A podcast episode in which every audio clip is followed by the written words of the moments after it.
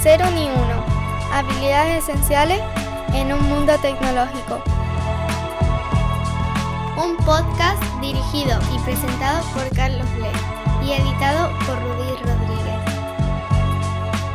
Este programa es posible gracias a LeanMind. Tengo la suerte de grabar conversaciones con amigos, como en este caso con Pedro Pablo Aparicio, que es oyente del podcast, que le conocí en persona hace poco en el curso que tuvimos de Código Sostenible en Madrid y con el que me encantó charlar.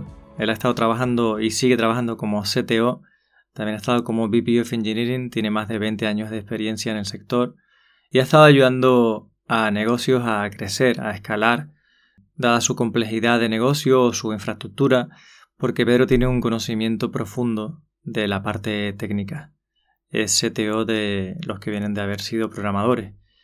Tiene un perfil muy orientado a producto y es intraemprendedor. Y en esta entrevista, en esta conversación, nos cuenta cómo ve el rol de CTO en una empresa de tecnología.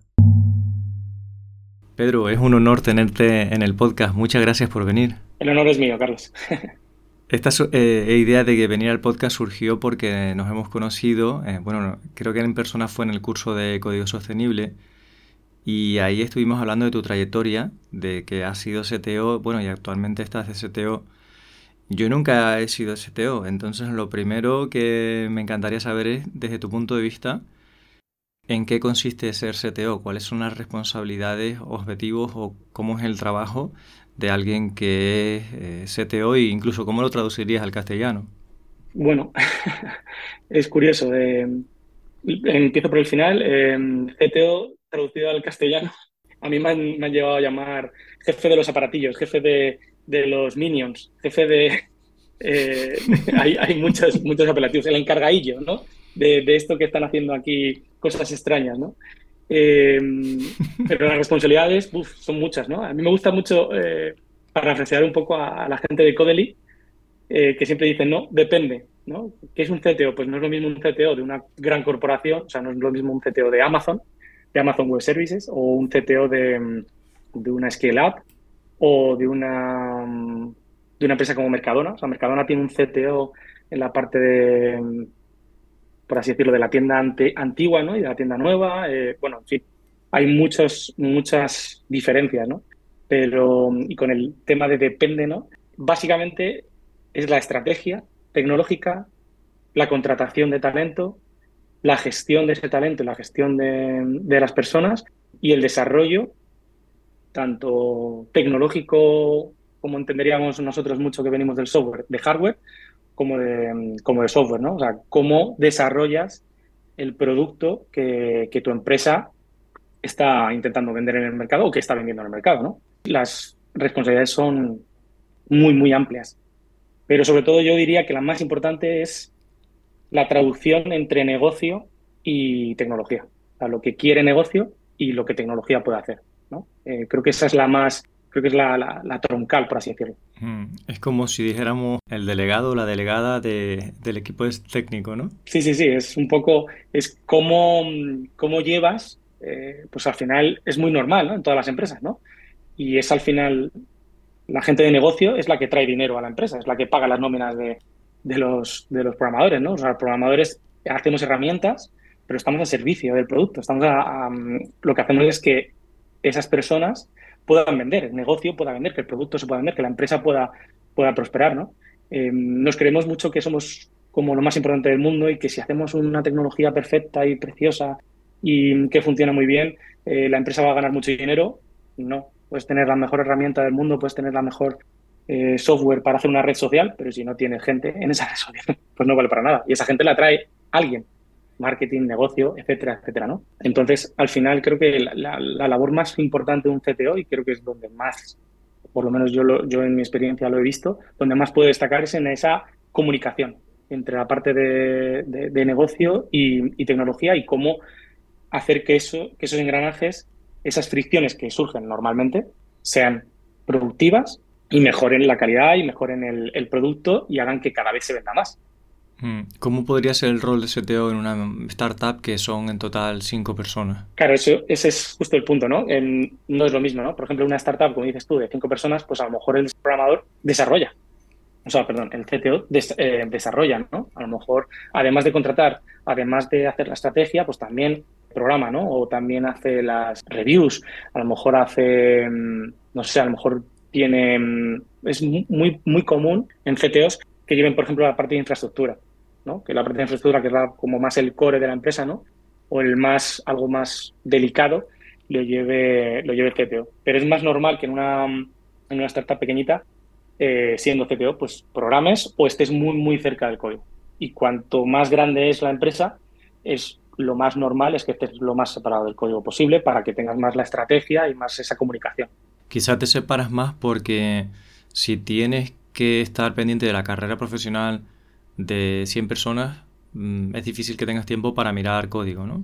Eso es. Lo que haces es plantear los retos, capacitar al equipo, em, estructurar el equipo, estar pendiente del plan de carrera de cada, de cada persona, más que si esta clase se hace así o esta clase se hace así.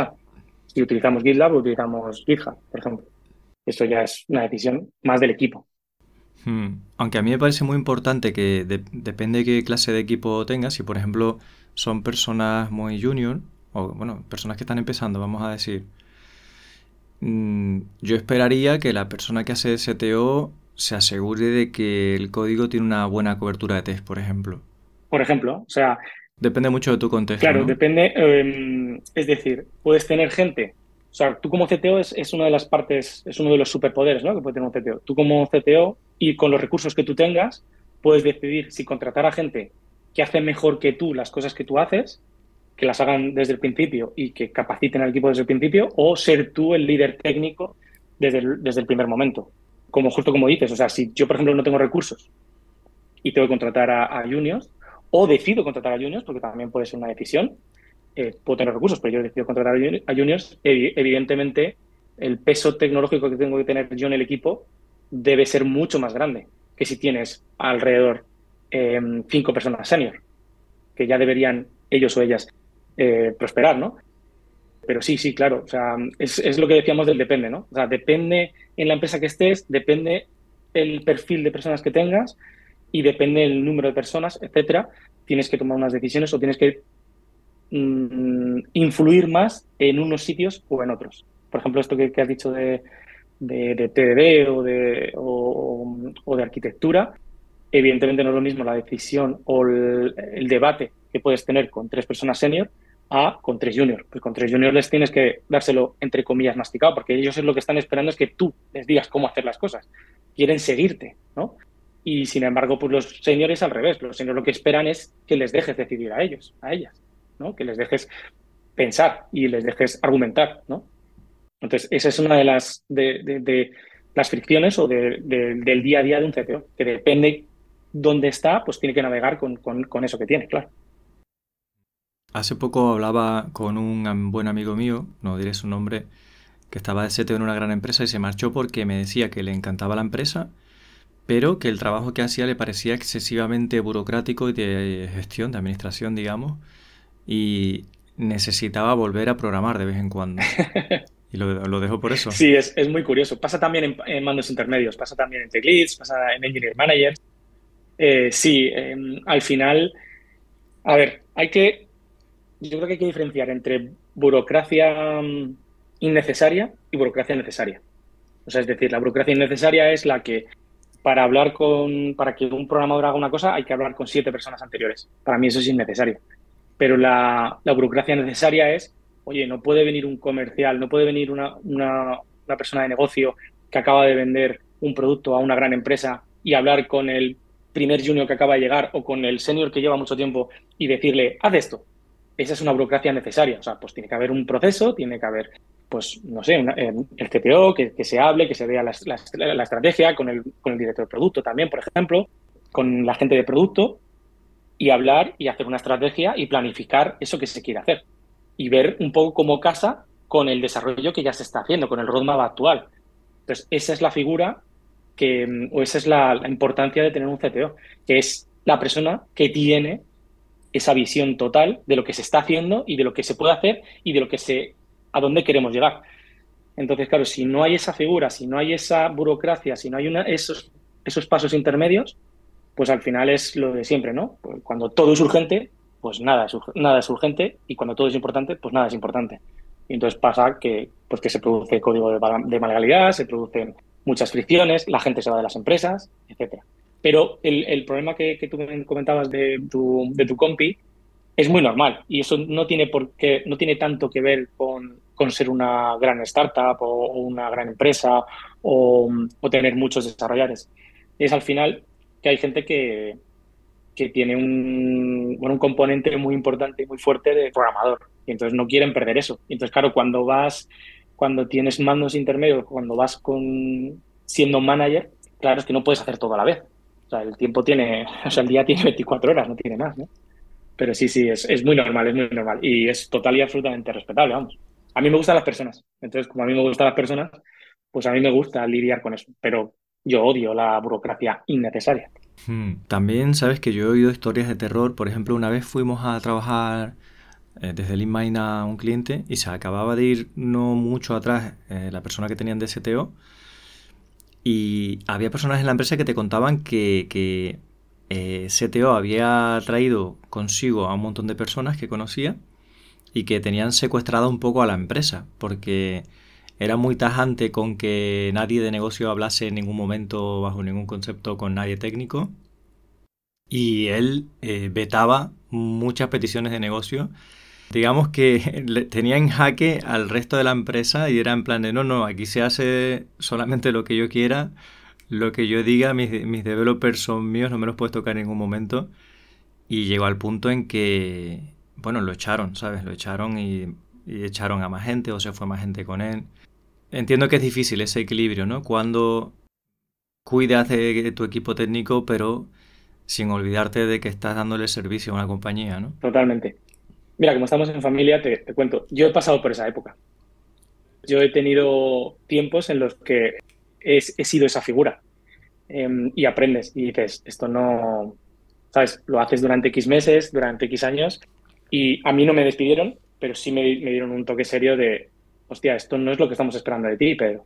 Y, y yo recapacité, eché unos pasos para atrás y dije, uy, uy, uy, uy, uy, que, mm, o sea, es, una tentación, ¿no? Es como, bueno, es como la película de Spider-Man, ¿no? Todo gran poder requiere una gran responsabilidad, ¿no? Como CTO tenemos un gran poder y si no lo utilizamos con una buena responsabilidad, pues podemos llegar a hacer eso, por supuesto. Y es una cosa que puede pasar.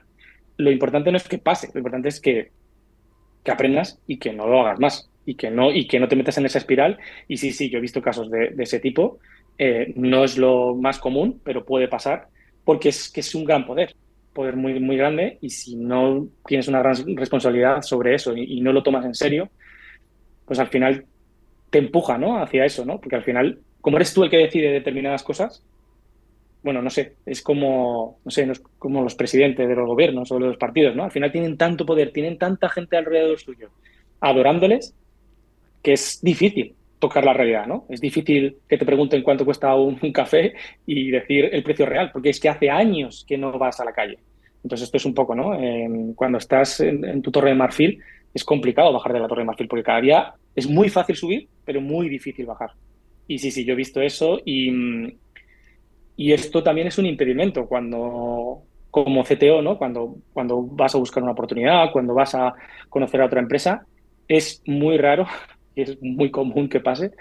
Eh, o sea, es muy raro que no pase y es muy común que la persona, porque al final como eres un C-level, ¿no? Casi siempre vas a hablar con otro C-level em, o parecido, ¿no? Primero, pues, recursos humanos, etcétera, y al final acabas pasando con el, con el CEO, con el producto, con lo que sea, ¿no? Y siempre te cuentan alguna historia, siempre te cuentan algún problema, siempre te cuentan alguna fricción. O sea, es, es bueno, somos un poquito especiales los programadores, digamos. Hombre, es muy valiente, ¿sabes? Muy honesto y muy maduro por tu parte. Es decir, yo también he pasado por ahí. Y yo creo que nos ha pasado a todos los que llevamos años en esto. Hemos cometido grandísimos errores de bulto porque estamos trabajando en algo que muchas veces no existe. Es decir, cuando yo empecé a trabajar, mm, yo no, nunca había oído hablar de CTO hasta hace relativamente pocos años. Y como tú dices, el departamento técnico era como, bueno, los que están ahí en el sótano, ¿no? En, Una vez fui a una empresa que le decían Mordor al equipo técnico. ¿Quién, no se ha llamado Mordor a sí mismo en, llevando un equipo técnico? ¿Quién? Es, hasta orgullo, sensación de orgullo. Entonces, con, toda esta... Bueno, y luego yo asumo, ¿sabes? Que la gente hace todo esto porque...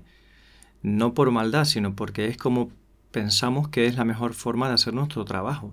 Es como la, la forma de ser mejor profesional. Sí, sí. Eh, yo además tengo un artículo en, mi blog que, que, describo un poco eh, los problemas que, mm, o los errores que he cometido ¿no? en, mi vida y la mayoría de errores, por no decir casi todos, es por entender mal la lealtad, entender mal la profesionalidad, entender mal em, cuidar a tu equipo y hacer de mamá, de mamá pollito, de papá pollito, que son tus hijos y tus hijas, no, no son tus hijos y tus hijas, son el equipo de tecnología, punto.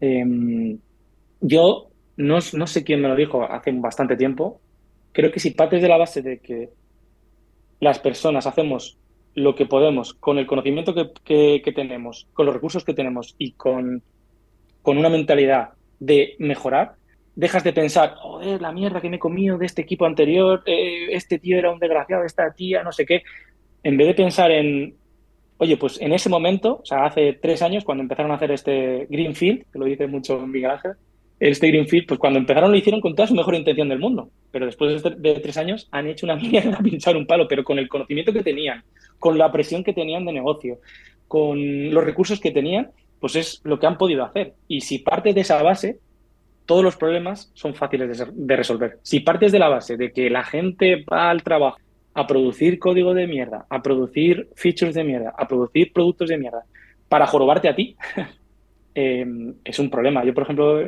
la empresa en la que más tiempo he estado, más de 10 años, era una empresa de marketing, ¿no? Y tenía un problema muy curioso porque eh, era jornada intensiva, o sea, teníamos jornada completa de lunes a jueves, pero los viernes jornada intensiva, ¿no? Y era muy raro, ¿no? Que una jornada intensiva del viernes no viniera alguien de negocio a, uff, no me funciona esta feature, por favor, arreglármela, no sé qué. Y yo veía que los programadores, a, muchos de ellos, no a todos, les jorobaba, les, les molestaba y era, oye, ¿no te das cuenta que esa persona está en otro sitio, está probando y no le funciona tu feature y se va a ir el fin de semana y está agobiado? O sea, ¿por qué no piensas, por qué no te pones un poco en sus zapatos? Creo que, que eso falta mucho en, en, todo en general, ¿no? Ponerte un poco en los zapatos de la persona que está delante tuyo. Y eso no quiere decir que con eso digas, pues lo que hizo está perfectamente y, todas sus decisiones son correctas, ¿no? Pero con la información que tenía y con los recursos que tenía y con el conocimiento que tenía, pues es lo que pudo hacer y lo que intentó hacer para que eso fuera bueno. Cuando has dicho C-Level, hablas con otros C-Level, en, algún podcast de los que escucho de liderazgo, alguna formación de las que hago, eh, te explican que realmente tu equipo son, si eres C-Level, tu equipo es ese, son los C-Level. Correcto. Eh, aunque te creas que tu equipo eh, es la gente a la que tú le das soporte, eh, digamos, en tu equipo técnico, no, no, no. A quien tienes que darle servicio primero que nada y a quien tienes que entender primero que nada son a las otras personas que están de C-Level, a los otros departamentos de la compañía. A tus per. Es igual que cuando tú eres programador, pues tienes que, tu equipo son el resto de programadores eh, cuando eres un, estás en, mando intermedio, pues tu equipo son los mandos intermedios. O sea, tú tienes que hablar con la persona de front, con la persona de back, con la persona, con los, con todas las personas de engineering manager, con todos los heads, con todos. Ese es tu equipo real. Eh, hace poco hicimos un, un, meetup justo hablando de eso, que, que malentendemos. Eso es lo que decía antes de, de mamá pollito, ¿no? O papá pollito. De mi equipo es mi gente, que es uno de los problemas por los que empieza esa historia de terror que comentabas, ¿no? Cuando crees que tu equipo lo tienes que cuidar, em, alimentar, quitarle los problemas, ¿no? evitar todo. Los... No, no. Esas son personas, como tú has dicho, que les das soporte, que dependen de ti, que tú tienes que, o sea, no trabajan para ti, tú trabajas para ellos. Con las personas que tienes que tomar decisiones y con las personas que son tu equipo y con las que tenéis que empujar la empresa, es con tus peers. Y si eres C-level, pues es con el resto de sí. O sea, con la persona de producto, Con CFO, con recursos humanos, con, con el CEO también, evidentemente. O sea, es uno de los problemas más grandes que te encuentras cuando, cuando empiezas a ser manager, que te cuesta despegarte de esa, de esa, mm, de esa herencia, ¿no? de ese ancla que tienes, de que tú eras un programadorcito más, tú eras uno más del equipo. ya no eres una persona del equipo, ya eres un manager. Y tiene cosas buenas y cosas malas, evidentemente, pero ya no eres uno más. Y pretender ser uno más y estar jugando a dos aguas eh, suele traer muchos problemas en el futuro.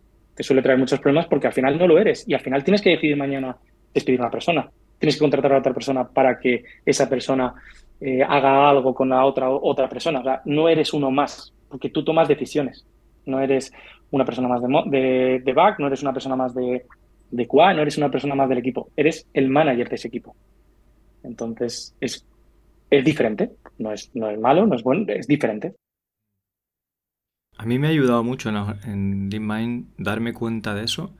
Ha sido muy positivo y fue una cosa que me gustó y me di cuenta que quien tengo que dar primero servicio es en este caso lo que llamamos equipo de apoyo y el equipo de dirección. Son, son dos equipos que se solapan un poco y funcionamos mejor desde ese momento. De que quien.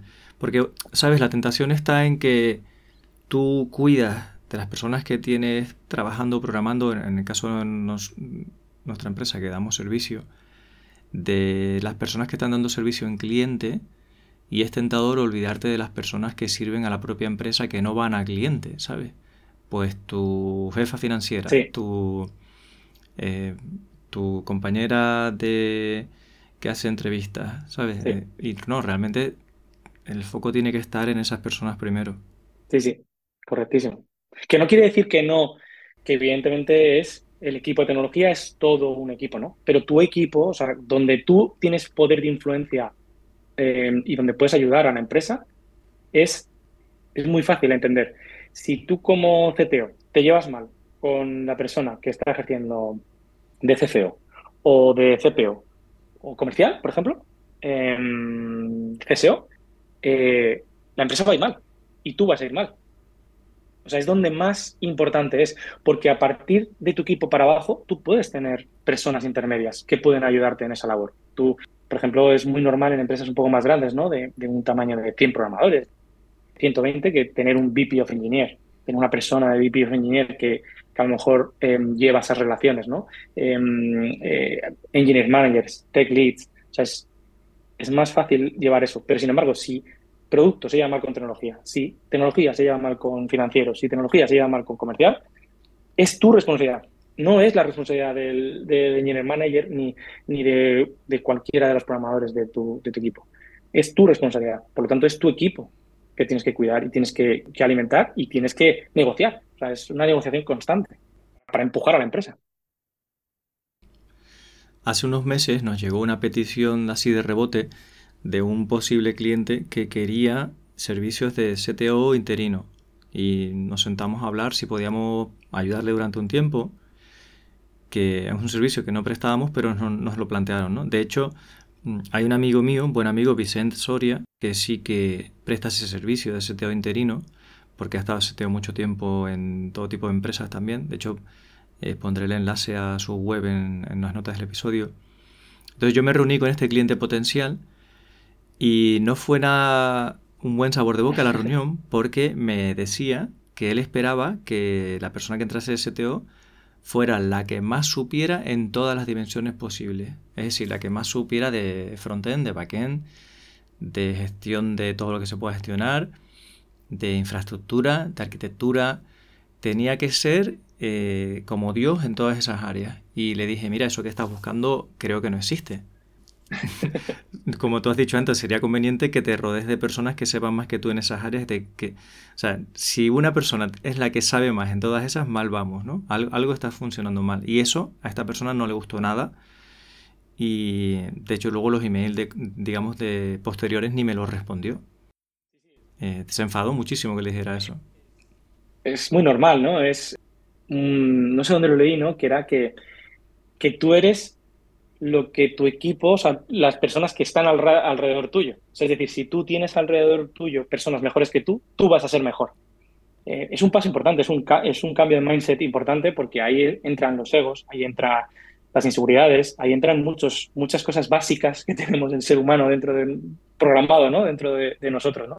Y es complicado, pero cuando lo saboreas, es una droga muy buena. O sea, cuando saboreas que eres capaz de contratar a una persona que sabe mucho mejor que tú y estás súper a gusto con esa persona, es una bendición. Eh, ahí sí que eres Dios sobre la tierra, ahí sí que eres Dios sobre la tierra, porque has conseguido algo que va a dar de comer a esa empresa y que justo ese problema que acabas de comentar, ¿no? Ese cliente es carne de cañón para ese CTO, para ese equipo que has comentado, esa, esa historia de terror, ¿no? Porque está buscando una persona que haga eso. Por lo tanto, esa persona que cuando entre va a tener todo ese conocimiento y el día que se vaya, adiós muy buenas. O sea, está buscando una bomba de relojería. Va a estallar hoy, dentro de un año o dentro de cinco años, pero va a estallar. O sea, está comprando una bomba de relojería y la está alimentando. Entonces, es, es como todo, ¿no? En la vida, ¿no? Pues dos no discuten si uno no quiere, ¿no? Pues esto al final es, es cosa de, de, mucho más importante de un CTO, ¿no? De cómo la cultura y cómo esa empresa quiere, quiere crecer. Claro, si esa persona, si esa empresa busca a una persona que haga eso, va a encontrar esa persona y va también a encontrar esos problemas, por supuesto. Mm, sí, ahora que lo dices, me doy cuenta que lo que buscaban era un dictador, porque me decía, es que cuando tenemos una discusión, una reunión técnica, no hay nadie que tenga un montón de autoridad que decida o que, que tome la decisión final. Y claro, está, lo que están buscando es un dictador. Sí, y luego cuando ese dictador se suba a su torre de marfil y esté a 300 metros encima de la Tierra y diga no a todas las features que quieren, que quieren hacer negocio, dirán, Jolín, ¿qué ha pasado? Que le has aupado tú. ¿Sabes? Que tú, le, tú has contratado a esa persona y la has alimentado para que llegue a, a ese púlpito tan, tan enorme. Porque tus mensajes van hacia eso. Porque luego también yo me he encontrado, sin querer polemizar mucho, pero yo me he encontrado que al final es cultura. O sea, al final es que el CEO o la CEO lleva la empresa sea, es decir, esa persona la parte, pues, normalmente eso es lo, con algunos amigos, ¿no? Es el CEO vendedor, ¿no? Eh, pues a su equipo de ventas lo lleva así. Aquí se hace lo que yo digo y el que no quiera, ¿no? Los, hay, hay varios podcasts estos de un poco de cachondeo, ¿no? De, de empresarios, ¿no? Eh, o sea, al final, eh, o sea, al final son polos que se atraen, ¿sabes? O sea, es una persona líder técnico que es muy bueno, pero que quiere dictar y, decidir, ¿no? Con un CEO o una CEO que quiere dictar y decidir. Pues claro, pues la mezcla es muy buena, se, atraen muy rápido, pero luego la explosión es enorme, claro. Con todo este panorama, que quizá para quien nos escucha más confuso ahora que CTO que antes del episodio, ¿cómo te preparas para CTO? ¿Cómo te formas? Bueno, y cuéntanos un poco tú también, que porque tú eres una persona que se forma todo el tiempo. ¿Qué, te ha gustado o te ha funcionado? Yo creo que, a ver, eh, sí que es verdad, como decías tú antes, ¿no? hacemos un trabajo que, es muy nuevo, que es muy novedoso, que no hay muchos referentes, ¿no? Eh, pero mm, eso era hace unos años. Hoy cada día hay más referentes, ¿no? Cada día hay más CTOs, más, más managers que expresan, que ponen en sus blogs las experiencias que tienen y no siempre quejándose y llorando, ay, qué malos son los programadores y lo difícil que es contratar a un programador. No, no, diciendo problemas reales y cómo los han solventado, ¿no? Y, cada día salen más empresas que se dedican a formar a CTOs o a, managers en general, ¿no? Eh, hay mucha gente que, que le llama, ¿no? Que, es programador, que le gusta, que le gusta, pero quiere influir en el producto, quiere llevar a gente, em, quiere probar esas, esas mieles. Yo siempre digo que em, nunca, nunca, nunca que tu motivación sea el dinero. Ese es el mayor error. Porque si tu motivación para ser manager es el dinero, puede, puede, hay una posibilidad que sea lo peor que te puede pasar en la vida. Porque llevar a personas es muy difícil, es complicado. No es tan agradable como mm, estar con el código tú solo haciendo tus cosas, ¿no? Entonces, ¿cómo te formas? Pues hoy en día cada día hay más, más escuelas, ¿no? Eh, yo, yo, por ejemplo, eh, colaboro con, con Álvaro Moria de, de Líder, y, bueno, se dedica justo a eso, ¿no? A, formar a gente eh, around the world que quieren ser manager, que les llama, que les llama, y, pero al mismo tiempo son conscientes de que necesitan una formación y que no solo les empuja el dinero y ya está, sino que, oye, pues quiero influir más, que quiero hacer esto, quiero hacer lo otro, ¿no? Quiero dar un paso en mi carrera. Sobre el tema del dinero es muy importante porque en la mayoría de empresas un poco más serias y que, y que van haciendo un poco mejor las cosas, ¿no? Pues hay, mm, hay ladders, hay career ladders en el que tú puedes ganar más dinero siendo un individual contributor. Es más, hay, hay personas en AWS que yo sepa que ganan parecido o, más que el CTO de AWS. Eh, ¿Por qué? Porque son individual contributor, no tienen que reportar a nadie, no tienen que hacer nada. Ellos hacen lo que sea, pues no sé, un arquitecto, un... No es, no es que yo, yo esté animando a que eso pase en las empresas, ¿no? Pero que eso pasa, eso ocurre y no es la única forma de ganar más dinero. No es la única forma de ganar más dinero ser manager. Creo que es una confusión muy grande que hay en el mundo. ¿Y cómo te formas? Yo, por lo menos, eh, bajo mi experiencia, eh, yo es un mindset que tengo desde hace muchos años, desde que cometí esos errores que pongo en mi blog y que, que mm, me he abierto aquí un poco el canal ¿no? y, he comentado, desde que me di cuenta que estaba cometiendo errores, dije, esto no puede ser. Y entonces, desde ese momento, pues mi mindset cambió a never stop learning. Eh, siempre, siempre, siempre, siempre leer y siempre, siempre, siempre intentar, no sé, esto que que pasa mucho, ¿no? Quitar el, poner el ego y las, las inseguridades a un lado y pegarte a gente que crees que es mejor. Y pegarte. Y algo se te pega, algo se te pega siempre. Eh, creo que te lo comenté, ¿no? El día que nos conocimos y tal. Pues yo voy a estar aquí al lado tuyo un rato a ver si se me pega algo de ti. Creo que es muy bueno, ¿no? Eh, yo, yo he conocido, he tenido la suerte de conocer a dos personas que por, em, por, un, informe eran superdotados y he visto gente pegarse a esas personas y salir huyendo por las inseguridades y por, y por miedo, ¿no? Y yo no, o sea, yo, yo me pego y lo que sea, porque estas personas son tan inteligentes que seguro que algo puedo coger, algo puedo aprender. Y, aprendes un montón. Y son personas que además son carismáticas, em, están tan, tan acostumbradas a que la gente huya de ellos, ¿no? por así decirlo, o de ellas, em, que, que, lo agradecen un montón. Simplemente les escuches ¿no? y, y estés cerca. ¿no? Y hay mucha, muchas personas superdotadas en el mundo, en muchas cosas. Entonces, bueno, pues es un poco elegir qué es lo que es más importante para ti o qué es lo que más te gusta y, buscar esas personas, esos blogs, esos podcasts, ¿no? esos libros y consumir ese contenido pero sin volverte muy loco, ¿sabes? Que hay que hacer teoría y práctica, ¿no? E intentar poner cosas en práctica de la teoría que puedas adquirir. Quizá más adelante podríamos hacer una mesa redonda de personas que han trabajado o trabajan de CTO porque pues en las empresas en las que estamos ahora mismo eh, y desde hace un tiempo las personas que están de CTO son maravillosas y tienen una experiencia interesante de contar el punto de vista, ¿no? Se me viene a la cabeza David Periscal que lleva un montón de tiempo en Barquibú como CTO y más personas que, tienen retos muy grandes, ¿sabes? Porque tienen contextos muy particulares que solo se dan ahí.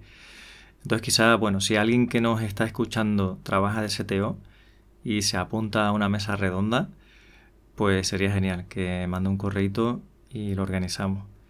Y ahora, de hecho, a través de Líder estáis creando una comunidad mm, con meetups en ciudades, ¿no? ¿Nos quieres hablar un poquito de esos meetups? Sí, estamos ahora mismo, tenemos em, en Madrid, en Barcelona, en Santiago de Chile y en Bogotá.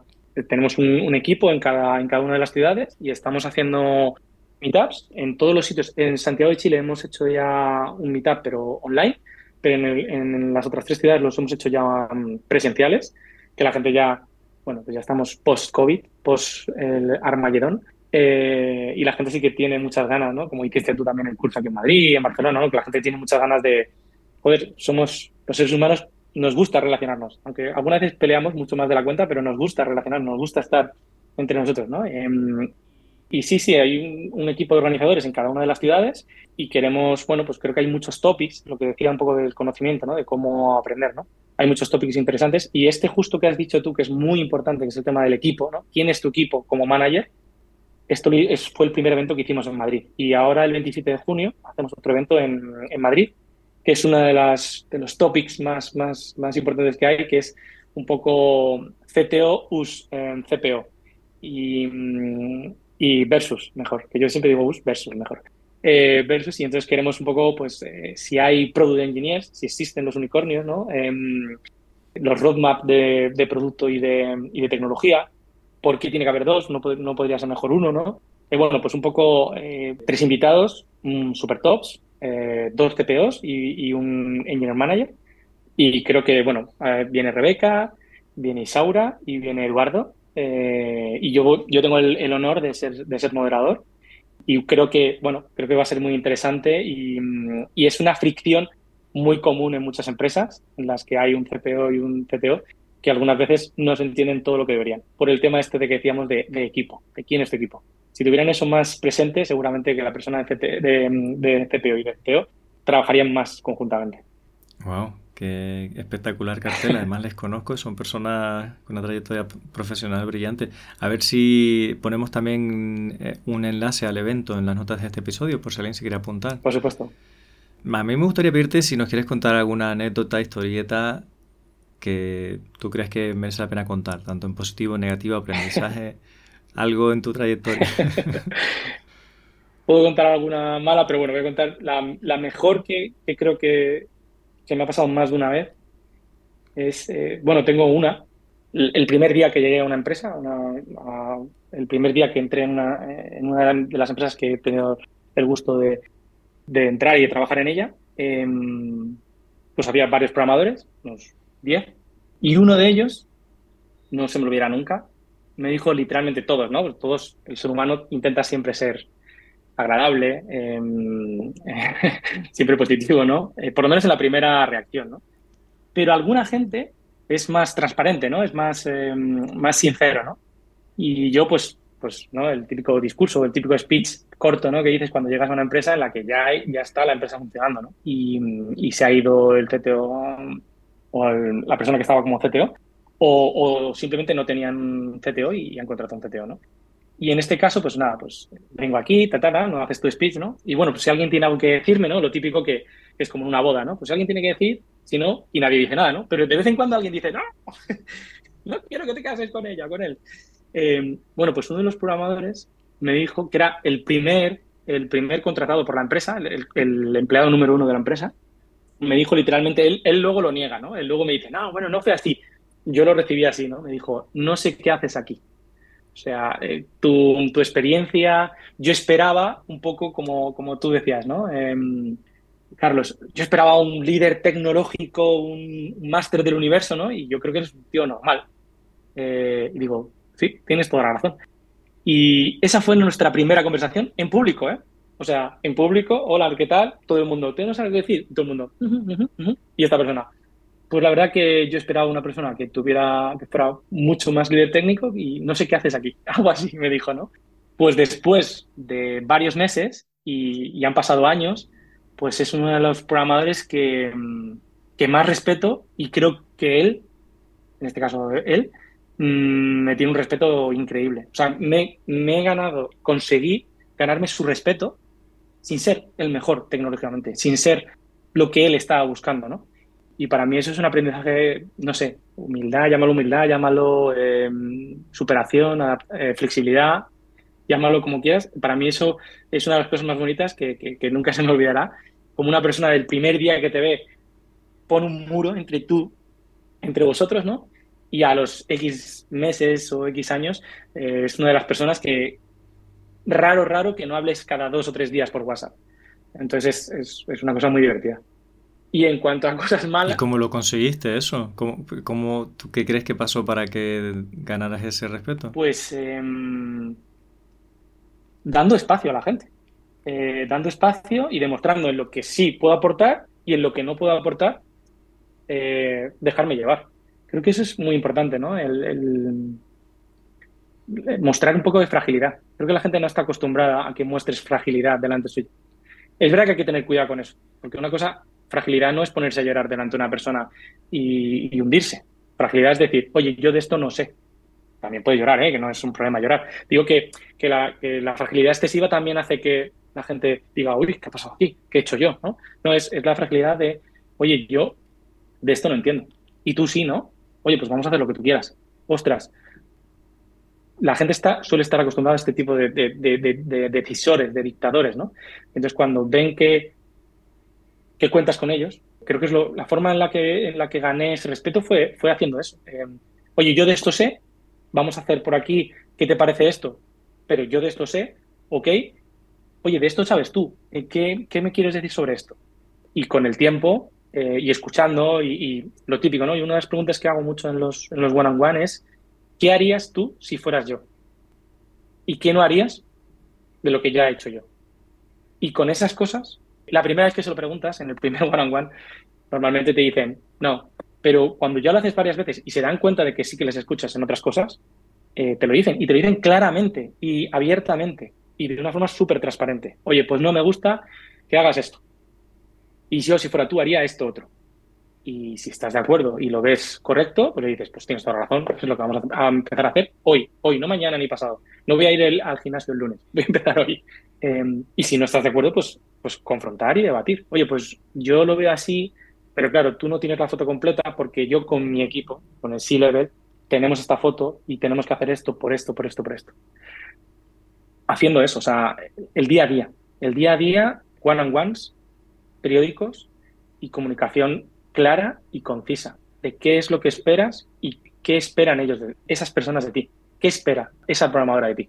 ¿Tienes algún recurso que a ti te haya ayudado a formarte sobre cómo son los one-to-one? Hay muchos recursos por Internet y hay muchas, muchos frameworks ¿no? para preguntar, pero creo que es una cosa que tienes que iterar y tienes que ver la cara de la persona que está delante tuyo para ver qué preguntas o qué interacciones funcionan y qué interacciones no funcionan y lo tienes que ir iterando. Pero hay mucha información por Internet. Eh, Álvaro en Líder, pues tenemos un framework que, mostramos a, la gente que quiere ser manager.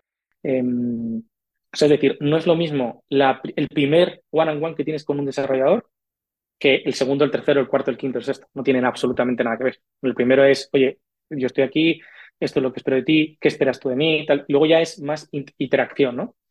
Pero, pero yo diría que es hay mucho aporte natural. O sea, hay mucho aporte de em, empatía, sobre todo es empatía. Empatía y, humildad. Con eso es mucho más fácil. O sea, hay gente que yo conozco que son súper, súper, súper introvertidos, pero explican y desarrollan sus ideas de una forma tan concisa que no hay ningún tipo de confusión. Em, lo, lo, que decías tú antes, ¿no? A lo mejor ahora la gente está dudando ahora cuando escuchen tienen más dudas de lo que es un CTO. Pues a lo mejor hemos divagado un poco, ¿no? Pero que conozco gente que, o sea, no, creo que es la, empatía y la humildad lo que te puede empujar a hacer estas cosas bien. ¿Quieres contarnos alguna otra historia que decías que a lo mejor que no fue tan bien? historias de terror, historias de terror he tenido en, en, contrataciones. O sea, en contrataciones he tenido historias de terror. Eh, a ver, yo, yo he contratado a más de 100 programadores en mi vida, más 120 y pico, lo tengo hasta contado. Eh, Sí. Y, habré visto, pues, no sé, piensa que más o menos ves, es lo más normal es que veas a entre 5 y 10 personas para contratar a una. Entonces, em, he visto de todo, ¿no? Pero dos que me llamaron muchísimo la atención. Uno, por pena, o sea, por, por, por, ser duro de ver, y otro por, por reírte, ¿no? El, el primero, el más duro de ver, fue un hombre que tendría cerca de los 50 años, venía borracho, muy, muy borracho. Y yo quise entender o quise mm, comprender, que es por eso lo la, la parte eh, dura, ¿no?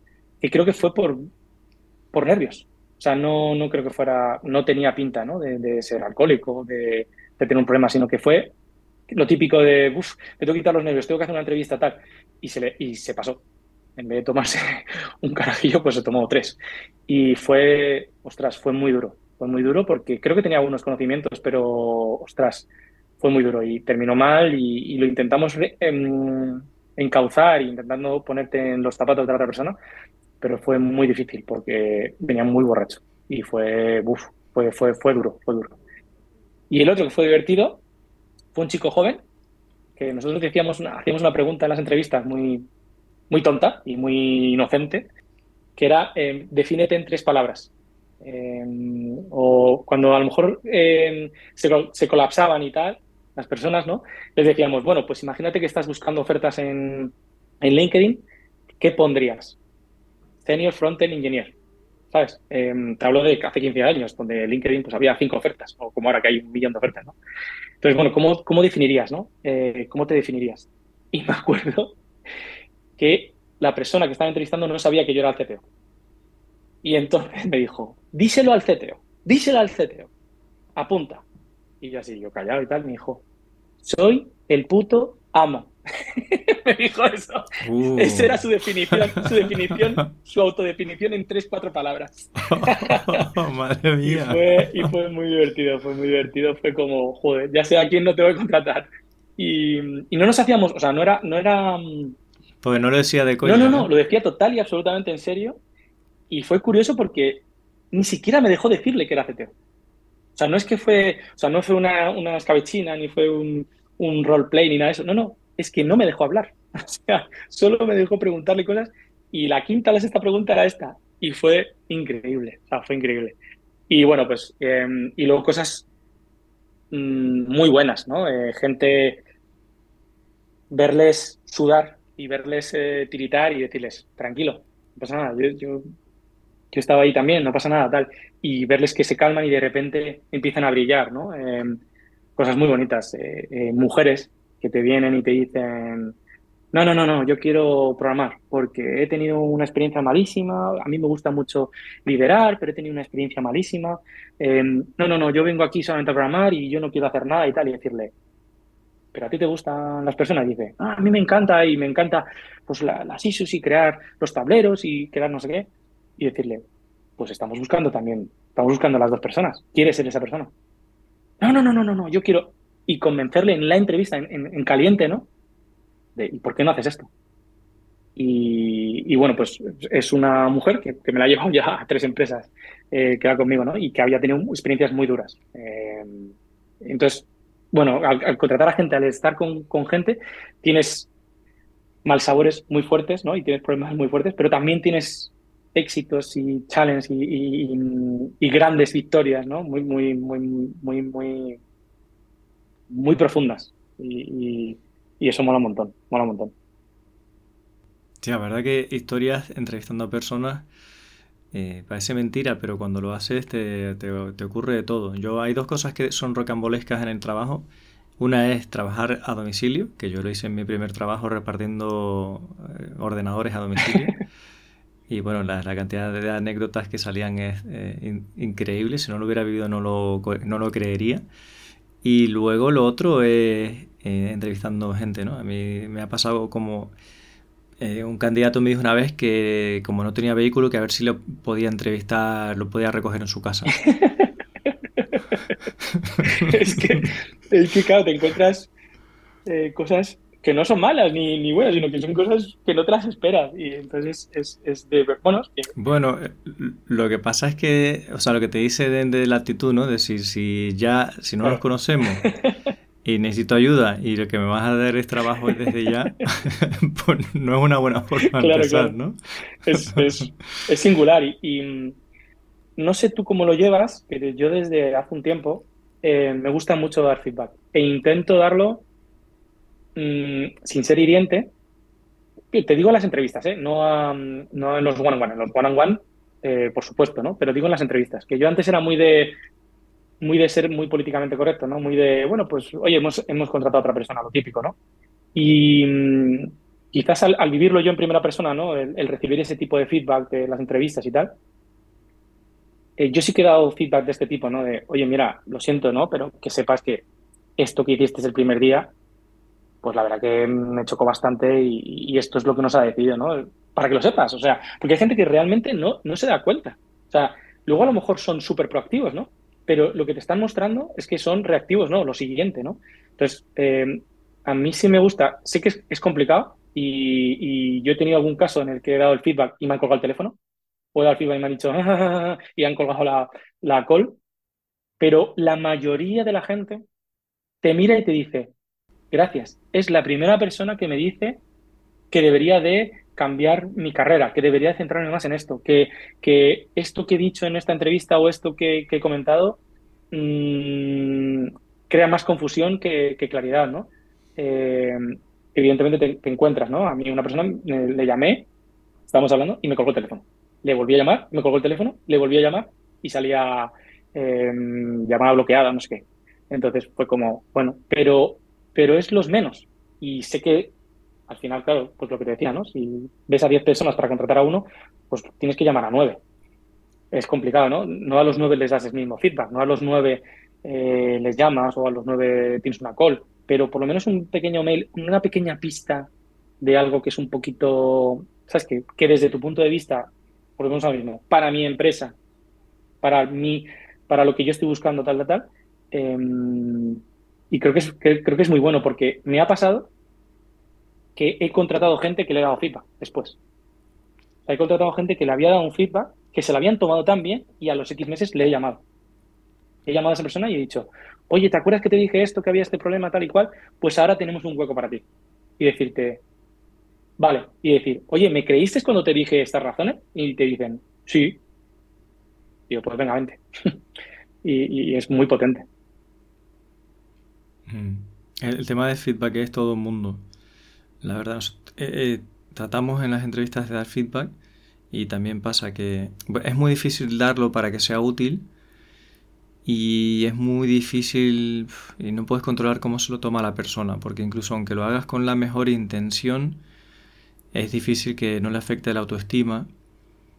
Y luego hay casos de personas que, han sido en, agresivas, incluso maleducadas en entrevistas, que la verdad que no nos, no nos molestamos mucho en... Claro, es que depende de la persona. Es que, claro, tiene que haber, claro, es lo que te decía, ¿no? De los 10 no tienes por qué, pero sí que por lo menos que tu mindset sea hacerlo, ¿no? Pero, pero sí que es verdad, hay gente que no, que no se lo merece, ¿no? O gente que, por ejemplo, yo que sé, que no ha hecho la prueba técnica, ni ha hecho nada, o sea, no, no ha aportado nada. Oye, pues mm, pasamos de tu candidatura porque no, no nos has dado ningún material, ninguna historia, ¿no? Em, pero sí, yo, yo creo que hay una pregunta muy importante de que crees muy importante antes de hacer ningún tipo de feedback, que es preguntar. Es, oye, ¿quieres recibir feedback? Todo el mundo te va a decir que sí. Digo, ya, pero ¿quieres recibir feedback que a lo mejor no te gusta? Y ahí ya no todo el mundo dice que sí. Ahí ya no todo el mundo te sonríe igual que en la primera pregunta. Y depende esa cara, yo he tenido gente que le he dicho la primera pregunta, me ha dicho sí, y la segunda me ha dicho, por supuesto que sí. Y se lo he dicho y me ha dicho, ostras, gracias. Pero porque, por supuesto que sí. Pues depende cómo haga esa segunda pregunta, esa primera y esa segunda pregunta, tú modulas ese mensaje. Y a mí me ha funcionado bien y he tenido algún caso malo, claro. Claro, preguntarlo me parece ideal. Yo a veces he hecho formaciones con personas o he contratado algún tipo de servicio que había que en general ha ido muy bien, me ha gustado mucho, pero igual había algunos detalles que como cliente, digamos, no que incluso sabía yo cómo se podrían mejorar. Pero como la persona no me ha preguntado en ningún momento feedback, pues no me he sentido con eh, a veces incluso porque le he visto a esa persona súper ilusionada con el trabajo que ha hecho, y a ver, y que lo ha hecho a lo mejor 9 de 10, pero yo sí siempre de a ver si puedo mejorar algo. Entonces, como esta persona le veo tan ilusionada con el trabajo y no, en ningún momento me ha dicho, dime qué puedo mejorar, pues la verdad es que no se lo digo. ¿Sabes? No, no me nace decirle, mira, ha estado muy bien, pero podrías mejorar. No, porque es que no me lo ha pedido. Claro, ¿y, por ¿y para qué vas a pinchar el globo? Si ya, si ya, si, si está contento y está feliz, pues tampoco. Pero si, si te preguntan, o sea, yo a mí una de las cosas que me gustó muchísimo, eh, una de las cosas que me llevé mucho de ti en, la primera vez que nos conocimos, fue que lo primero que hiciste, hola, buenos días, que sepáis que esto no es un curso de TD, que sepáis que esto no es... O sea, la, gestión de expectativas, ¿no? Es decir, oye, yo te voy a dar un feedback, yo te voy a dar no sé qué, si tú me das no sé qué. Pero si tú no quieres esto, pues yo no voy a hacer esto. Y no pasa, pero no es una, no es una amenaza, ni mucho menos, pero que la gestión de expectativas, ¿no? Es como cuando vas a ver una película. Si todo el mundo te habla de que está muy bien la película, es raro que te vaya a gustar. es raro. Pero si demás te dice, no, pues no está mal, está bien, vete a verla y. O sea, la gestión de expectativas es muy importante porque si las exageras o si las ocultas o si no eres claro, luego los problemas pueden ser muy grandes. Entonces, en las entrevistas, pues si tú, oye, pues mira, el primer paso es que vas a verme a mí, el segundo paso, o el primer paso vas a ver recursos humanos, ¿no? El segundo paso vas a verme a mí, el tercer paso es tal, tal, tal, tal, tal. El feedback está en el último. Si has llegado hasta el último, pues claro, has pasado todos esos filtros, ¿no? Em, pero si no has llegado hasta el último, pues claro, no puedes esperar feedback en el primer paso, por ejemplo, ¿no? Em, creo que es muy importante eso, eh, que la gente tenga muy claro esa tiene, ¿no? La gestión de expectativas creo que es importantísimo en todo en la vida. Mm. En ese curso, fíjate, había varios amigos míos de, muchos años. Había un amigo mío allí que, que somos amigos desde el instituto que, me dio un feedback muy doloroso, pero muy bueno. O sea, doloroso porque nos damos cuenta de que, de que es así, de que ese punto de mejora estaba ahí y te duele no haberte dado cuenta antes y haberlo hecho. Pero gracias a esta sinceridad, a lo mejor él se ha atrevido porque somos amigos de mucho tiempo, eh, gracias a su feedback el curso va a mejorar un montón. ¿Quién era? ¿Pablo? Sí, sí, sí, compartí con él, compartí con él alguno de los per programas. Me dijo que, que, que Sí. Pues sí, sí, me, dio muy buen feedback sobre eh, bueno, temas concretos que, que quizá, bueno, solo afectarían a algunas personas en el curso, pero bueno, me gustó un montón y lo compartí con los que éramos y gracias a eso, si cada curso que haces eh, te lleva feedback de mejora, pues en, en X ediciones Por el curso es la bomba. Pero sin embargo, si todo el mundo te dice todo está genial, todo está perfecto, pues al final yo pienso un poco, no sé si te pasa con tu pareja, ¿no? con mi pareja me pasa, ¿no? Es el amor tiene que ir creciendo, no se puede mantener, porque si no decrece, ¿no? Eh, tienes que, o sea, tienes que siempre esforzarte eh, por cuidar a otra persona y la otra persona tiene que esforzarse por cuidarte a ti, ¿no? No puede ser, pues te cuido hasta aquí, ya está. pues esto es un poco lo mismo, ¿no? Eh, si, si nadie te da feedback, si, si todo lo que recibes es ok, ok, ok, ok, ok, el curso va a ir a peor.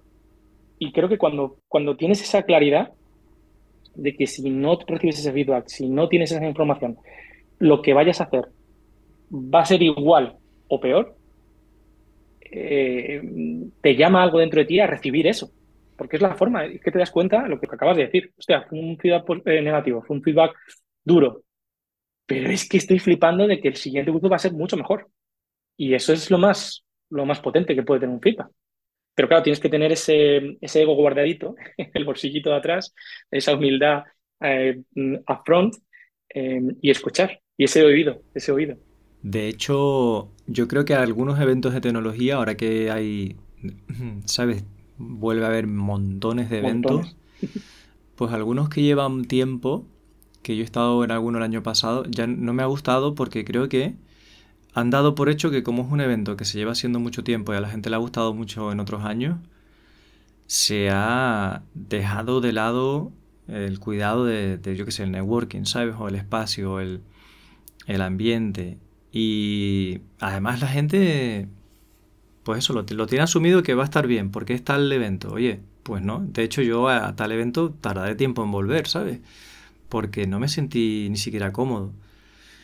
Eh, o sea que es súper importante también que no te creas eh, que no puedes perder o que no puedes mejorar. Porque sí, eh, pierde la forma cuando dejas de entrenar. Sí. Pero incluso entrenando puedes mejorar la forma física, ¿no? Si sigues entrenando. Y eso pasa con todo en la vida, en la carrera profesional. Te puedo decir, para no dar nombres, pero que sé que de, qué, de, qué, evento estás hablando, seguro. O sea, seguro 100% que estamos de acuerdo y pienso exactamente lo mismo. Y sin embargo, otros eventos, eh, que casi el precio es un poco ridículo, que, que, es súper amateur la, la dirección, eh, reciben ese feedback y están todo el día preguntando y todo el día eh, obteniendo información, cada día lo hacen mejor. Eh, y sí, sí, totalmente de acuerdo. Y eso pasa, pero ya te digo que no, no solamente pasa en los eventos de tecnología o, o en nuestro sector de tecnología, eso pasa en la vida. Si tú no escuchas nada de lo que te dicen alrededor, tus amigos, tu familia, eh, tus compañeros, em, estás perdido. Lo normal es que vayas a peor. O sea, por lo menos es mi punto de vista. Em, igual es porque, porque lo he vivido, ¿no? Em, pero el día que te subes a... El día que sin querer o queriendo o empujado, me da igual, te subes a una torre de marfil de 20 centímetros, es el principio del fin. O sea, es decir, es muy difícil bajarte esos 20 centímetros. Pero cuando estás a 10 metros, uff. Em, y claro, al final es un poco como lo que decía de las empresas, de la cultura, ¿no? Se deteriora tanto que luego volver atrás es muy difícil, ¿no? Creo que en un post, lo en un podcast lo dijiste, ¿no? Si una empresa lleva haciendo mal el código y lleva teniendo problemas y tal y cual, y han estado 10 años haciendo código, em, hay gente que se piensa que en 10 días lo van a arreglar. Y tú decías que hasta puede que sea la mitad de tiempo de lo que de, de durante 10 años has estado mal, que necesitas 5 años para, para arreglar, para ponerte otra vez en marcha y, tenerlo controlado, ¿no? Bajo control. Es un poco como la forma física, ¿no? Es un poco como, como o sea, llevas 10 años total y absolutamente eh, fuera de forma y fuera de dietas y fuera de, de, de, cuidar tu, eh, tus comidas y de repente crees que en un mes vas a recuperar todo lo que has estado 10 años mmm, sin hacer bien. No, pero sin embargo nos bombardean continuamente, ¿no? En, televisión, en internet, con que con una pastilla, con un entrenamiento, con una dieta, en 10 meses, en 10 días, vas a mejorar lo que no has hecho en 10 años. Y es la vida. Eso, para mí eso es, eso es la vida. Funciona así. Y cuando te das cuenta de que eso no funciona así, empiezas a invertir a, medio y a largo plazo, en conocimiento, en networking, en feedback, en todo, en escuchar, en escuchar, en escuchar. Pero si, eh, si solamente inviertes en corto plazo, eh, vas mal, amigo. Sí, de hecho, las personas que no están en forma y en el corto plazo dicen dentro de un mes voy a correr la, Blue Trail, ¿sabes? Eh, y se mueren por ahí en la montaña un infarto. O, o, voy a salir a correr una media maratón y con el sobrepeso que tengo y me voy a reventar los meniscos, que es lo que suele pasar. Que, que, ve gente que no ha dicho nada de deporte y de repente venga una burrada de prueba física. y eso lo entendemos lo entendemos, a la mayoría de gente lo entiende, eh, excepto el que está metido ahí y quiere hacer, y quiere hacer el maratón y quiere hacer la carrera, ¿no? La mayoría de gente lo entiende, pero por ejemplo, cuando vamos a hablar de software, no lo entiende. Y les dices eso, hostia, lleváis 10 años haciendo las cosas mal. Necesitamos 5 para hacerlo bien. ¿Qué dices? ¿Qué dices? Pues esto, yo siempre digo lo mismo, ¿no? Esto es como cuando vas a desarrollar una feature o vas a desarrollar un producto, ¿no? Este producto más o menos se tarda entre 4 y 6 meses. Si lo empiezas hoy, tardas cuatro o seis meses. Si lo empiezas dentro de un año, tardas un año más cuatro y seis meses. O sea, no hay milagros, no hay, no hay balas de plata. Y lo que pasa es que la vida y la sociedad nos empuja a creer que eso existe. Y no existe en ningún lado. Solo que cuando tú estás muy metido en un producto, en una cosa, dices, no, no, aquí no existe, no, no, ni aquí, ni allí, ni en ningún lado. No existe. O sea, no, no, no existe. Lo que pasa es que, bueno, ese dicho, ¿no? El, que somos un poco más boomer, que nos decían nuestros padres, ¿no? Em, no existen duros a cuatro pesetas. Ahora los, los jóvenes con los no sabrán lo que significa, pero básicamente es que no existen las balas de plata, no existe. Existe la suerte, sí, claro, puedes tener suerte un día y, y, hacer no sé qué y que todo vaya bien, pero lo normal es que no, que tienes que ser con trabajo. Sí, eh, igual para ir cerrando, que porque yo estaría hablando mucho tiempo, pero también podemos hacer otro, otro episodio más adelante.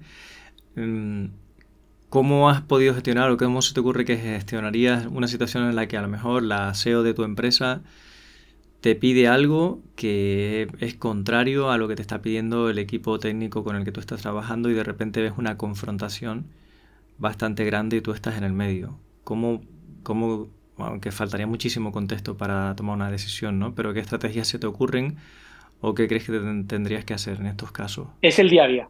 El día a día siempre desde dirección siempre. Eh, la CEO, el CEO em, comercial, sobre todo si es una CEO, un CEO eh, comercial, vendedor, em, ocurre muchísimo. ¿Cómo? Em, con dosis de realidad. Con dosis de realidad para todo el mundo. Eh, con dosis de realidad para el equipo de tecnología de, oye, o hacemos esto o nos morimos, y con dosis de realidad para, mm, para producto, tecnología, o sea, para mm, para dirección, para la CEO, de decirle, oye, es que no podemos hacer esto porque tenemos este otro problema. O sea, al final creo que no todo el mundo quiere, quiere escuchar la realidad, pero es que creo que es la única forma. Y si la realidad no te la compran, pues tienes que irte, como yo me he ido de alguna empresa. O sea, al final hay, hay, no, hay, no hay otro camino. O el otro camino, que es mentir. Decirle que sí a todo el mundo, decirle que sí a la CEO y decirle que sí a los programadores. Y que los programadores hagan todo lo que quieren y que la CEO mm, crea que se están haciendo esas cosas. Para mí ese camino no existe, evidentemente. Entonces, la, única forma es eh, lidiar y hacer comprender a todo el mundo que está involucrado eh, por qué eso se va a hacer y por qué se tiene que hacer. Em, con razones verídicas y con datos verídicos. Es decir, oye, vamos a hacer esto no porque la CEO em, haya haya levantado por la mañana con el pie izquierdo, sino, oye, pues ha tenido este contacto con esta gran empresa, con esta historia, vamos a tener este contrato. O sea, algo que, o sea, yo, yo sobre todo lo que necesito de la fe o lo que, lo que buscaría es creérmelo. Si yo me lo creo, yo soy capaz de comunicarlo. O sea, creo que lo más importante es creértelo y saber cuál es la razón de, de ese cambio que se quiere hacer. Y como C-Level tienes una responsabilidad, que es la empresa, por encima tuyo y por encima de, el equipo de desarrollo. Pues si crees que eso realmente tú, eh, lo que tú quieres, tu drive, es, va hacia lo que tú quieres hacer y lo que quiere hacer la empresa, la única forma es comunicación. Comunicación, claridad y ser muy conciso. No hay otra estrategia. O sea, no hay otra estrategia. Lo que pasa es que esa estrategia requiere tiempo, trabajo y esfuerzo. Es lo que estábamos hablando justo antes de con las balas de plata, ¿no? Que casi nadie quiere hacer eso y quiere, pues yo me reúno con los programadores, digo que hay que hacer esto porque hay que hacerlo, me voy a mi casa y ya mañana empezarán a hacerlo.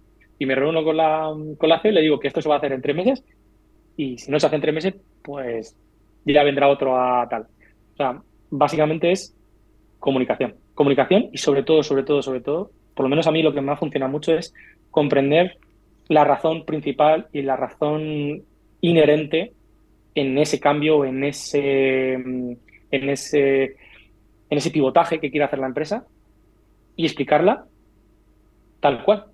Cuando no lo hay, es cuando hay un problema. Cuando realmente no hay una razón y es porque me levanta con el pie izquierdo, ahí hay un problema.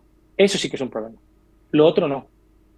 Lo otro no es un problema. Lo otro es, bueno, es una, es, es, es una piedra que hay que, es un obstáculo que hay que superar.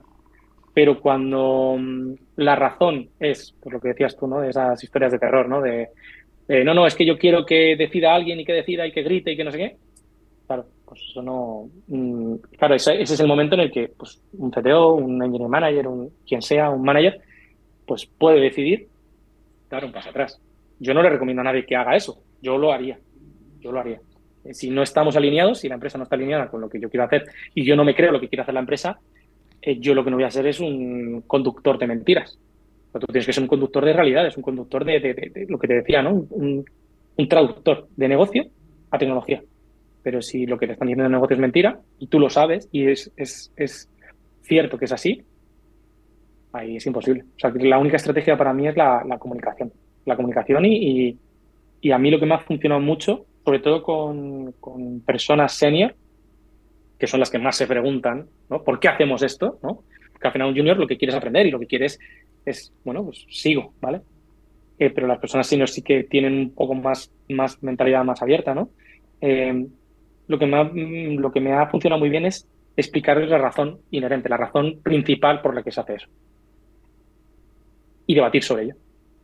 Y a lo mejor poder volver otra vez y eh, decirle a la oye, pues hemos pensado que esta historia, y eso también, o sea, dar, dar ese, ese pequeño espacio a, oye, esto es lo que está pensando desde dirección, a menos de que a nosotros, a vosotros, os ocurra algo diferente.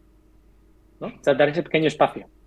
También creo que es siendo también realista de que es una decisión desde dirección donde yo estaba ahí ya, ¿vale? Entonces, una dirección del comité, del comité o de la junta de accionistas o lo que sea, ¿no? Es una decisión importante. Pero dando ese espacio de, oye, si tenemos una idea mejor y yo me la creo, yo la voy a defender aquí esa comunicación creo que es, por lo menos a mí me ha funcionado muy bien. Creo que es muy, muy efectivo. Mm. Es la empatía, para, porque si tú al equipo técnico quieres contarle las razones de la dirección, tienes que ver el mundo desde donde, como lo ve la dirección. O sea, tienes que ponerte en sus zapatos, como decías antes, y viceversa. O sea, que es una comunicación no basada en tu creencia o tu visión, sino que, digamos, eres, tienes una piel camaleónica que de repente es capaz de ponerse a pensar como dirección y, a la vez es capaz de ponerse a pensar como equipo técnico y, entonces puede trasladar la visión. Tal cual. Yo he estado dos minutos diciéndolo y tú lo has expresado en diez segundos. No, lo has, dicho también. era un poco por, por, parafrasear, eh, que luego has dicho, la empresa tiene que estar, o yo me debo más a la empresa que al equipo. Eh, yo eso lo veo como a la empresa pensando en el conjunto. Es decir, yo lo que siempre digo en nuestra empresa es eh, el total de la empresa tiene que estar por encima de los intereses de un solo individuo o un subconjunto, un subgrupo de la empresa. Totalmente. Porque, eh, pues claro, estamos para que todo el mundo esté bien, no para que haya tres personas que estén súper bien a costa de que otras estén mal. Y eso eh, yo creo que ayuda, ¿sabes? De vez en cuando decir, bueno, sí, a ti te gustaría que hiciéramos esto o lo otro y cobrar tanto, pero es que eh, tenemos que buscar un equilibrio donde la mayor parte de las personas consigan su objetivo y estén lo más felices posible.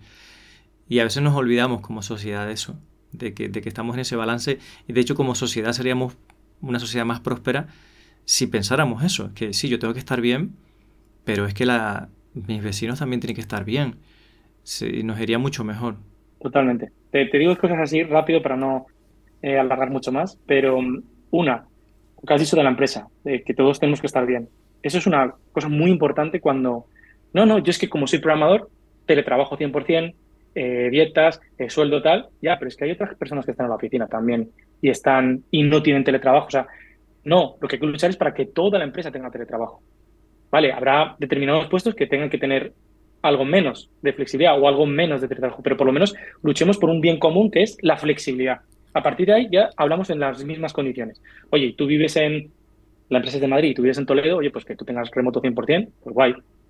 Por ejemplo, ¿no? Eh, ese, ese tema de, de que todos los derechos están en el equipo de desarrollo y todos los deberes están en el resto de equipos. ¿Por qué? Porque somos las personas que ahora mismo eh, manejamos el mundo, ¿no? Eh, em, somos, super, somos una posición muy demandada, ¿vale? Pero hay que tener cuidado con eso, porque justo lo que decías tú, la empresa tiene que tener esos derechos para todo el mundo, o por lo menos una parte de esos derechos. Y creo que eso nos olvida. Creo que, creo que em, yo por lo menos lo he visto en, algunos, en algunas posiciones, ¿no? Y en algunas cosas que en algunos programas que he tenido em, tiempo para hablar con ellos, que, se les olvida que somos una empresa, no somos un subconjunto, como decías tú. Y lo otro, sobre el subconjunto de sociedad, em, hace muchos años, yo tenía una persona que trabajaba en un hospital. Y entonces cada vez que yo iba a urgencias, yo entraba el primero. Me pasó una vez. La segunda vez vi a una persona que había tenido un accidente de tráfico y yo pasé antes que No lo he vuelto a hacer. Eso deberíamos de, pensar nosotros. Si todo el mundo que tiene a su padre, a su tío, a su, a su madre, a su hermana en un hospital, nos coláramos en urgencias, ¿qué pasaría con la gente que realmente lo necesita? Mi teoría es que creo que nos colamos todos y por eso las cosas van tan mal. Esa es mi teoría y porque no pensamos como, como decías tú, porque no pensamos en el conjunto, porque no pensamos, ¿realmente yo tengo que colarme aquí? ¿Realmente necesito llamar a esa persona del hospital para colarme? ¿Realmente lo necesito? No, en el 99% de las veces no lo necesitas, pero es muy cómodo. Entonces, por eso es lo mismo que el programador. El programador necesita realmente tener todos esos servicios, necesita tener todas esas em, eh, perks, necesita tener todos esos perks lo necesita toda la empresa, para que toda la empresa, lo que decías tú, ¿no? Para que toda la empresa se sienta bien, ¿no? Pues se nos olvida mucho eso. Y, quería hacer un poco el hincapié en que pasa mucho eso y, además, además creo que es que es una red porque cuando una empresa solo, solo da esos derechos a determinadas personas y al resto de personas se los niega absolutamente, es como una mentira, tiene las patas muy cortas. En cualquier momento eso volverá atrás. Entonces no lo están haciendo genuinamente, no lo están haciendo porque realmente lo piensan, sino es porque los programadores o contratas un programador así o no lo vas a poder hacer. Entonces no lo estás haciendo porque tú piensas que es así. Entonces eso es, eso es, eso es complicado. pues me, encanta esto como, como cierra el episodio, Pedro. Te lo agradezco, creo que ha sido brillante para cerrar. Y de nuevo darte las gracias por todo el tiempo que llevamos juntos, que ya pronto hace dos horas que, empezamos. Y bueno, y la enhorabuena por este podcast que a mí me está encantando. Espero que, la gente también lo aprecie. Y emplazarte a otra, otra reunión, una mesa redonda o bueno, algún otro episodio donde hables de lo que sea que te apetezca. Así que nada, muchísimas gracias. Encantado, Carlos. La verdad que ha sido un, un honor y, y, me encanta charlar contigo y creo que coincidimos en muchas cosas y es, y es, un gusto. Es un gusto. Un placer estar en este podcast. Muy bien, un abrazo. Un abrazo. LeanMind es la empresa que patrocina este podcast. Y también es la empresa en la que yo estoy orgulloso de trabajar. ¿Cómo podemos patrocinar el podcast? Pues porque afortunadamente tenemos unos clientes maravillosos. Trabajamos para empresas que tienen su propio departamento de desarrollo personas que desarrollan su propio producto digital y que quieren subir de nivel. Nos llaman porque quieren subir la calidad del producto y a la vez capacitar a las personas e integrar parte de la cultura de ingeniería de XP, valores y principios en su día a día. Durante seis meses o a veces un año o incluso más, varias personas de LeanMind se añaden a esos equipos de desarrollo para hacer un mix y que haya un intercambio. Trabajamos en su producto real típicamente ayudándoles a recuperar el control del código legacy que se ha ido y no hay quien pueda, o para desarrollar también nuevas features con unos buenos estándares de calidad que hagan que ese código sea sostenible en el tiempo. En definitiva, quieren alcanzar objetivos de negocio diferenciadores y por eso nos llaman. Si trabajáis en desarrollo de producto, sois una empresa que cuida de las personas, que está buscando la mejora, que tiene retos a los que hacer frente, os va a encantar trabajar con LeanMind.